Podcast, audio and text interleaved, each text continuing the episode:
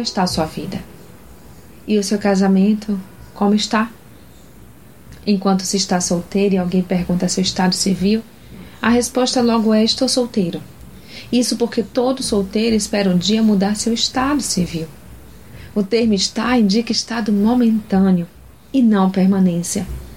Contudo, ao se casar, a resposta a essa pergunta logo muda para sou casado. E aí sim indica um estado de permanência. Agora não se está, mas se é. A Bíblia nos diz sobre o casamento que este deve durar até a morte. Leia 1 Coríntios 7,10. Portanto, pare de procurar brechas ou desculpas para não assumir e manter a responsabilidade e o compromisso que outrora você firmou com Deus e com seu cônjuge. Uma vez que você se tornou uma só carne com alguém, leia Marcos 10:8. Nada e ninguém poderá separá-los. Leia Marcos 10:9.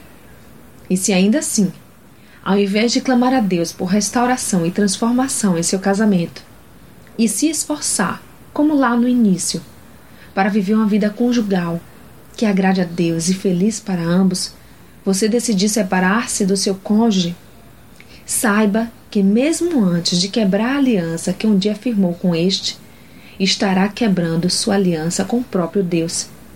Você consegue ver a glória de Deus nesta situação? Reflita nisso e se esforce para que sua vida glorifique em tudo a Deus.